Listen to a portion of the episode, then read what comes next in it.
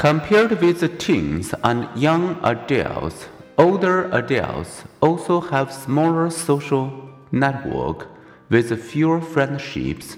Like people of all ages, older adults are, however, happiest when not alone. They also experience fewer problems in their relationships, less attachment anxiety, stress, and anger. With age, we become more stable and more accepting. The aging brain may help nurture these positive feelings.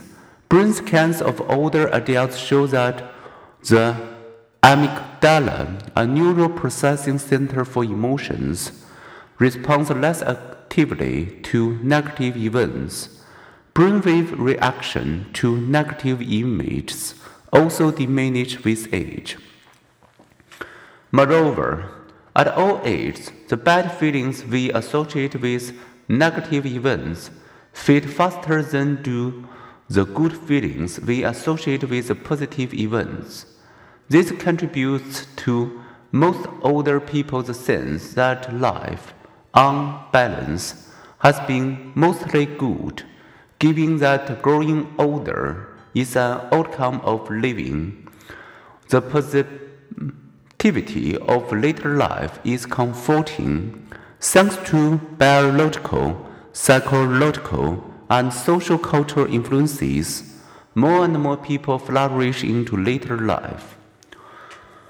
The resilience of well being across the lifespan obscures some interesting age related emotional differences. Psychologists Mihaly Csikszentmihalyi and Reed Larson map people's emotional terrain by periodically signaling them with electronic beepers to report their current activities and feelings.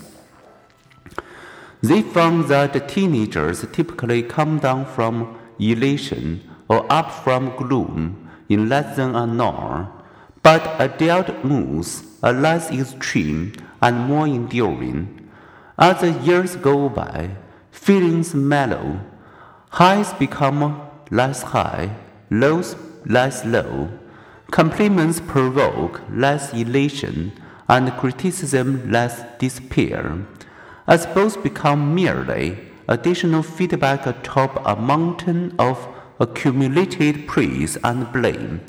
As we age, life therefore becomes less of an emotional roller coaster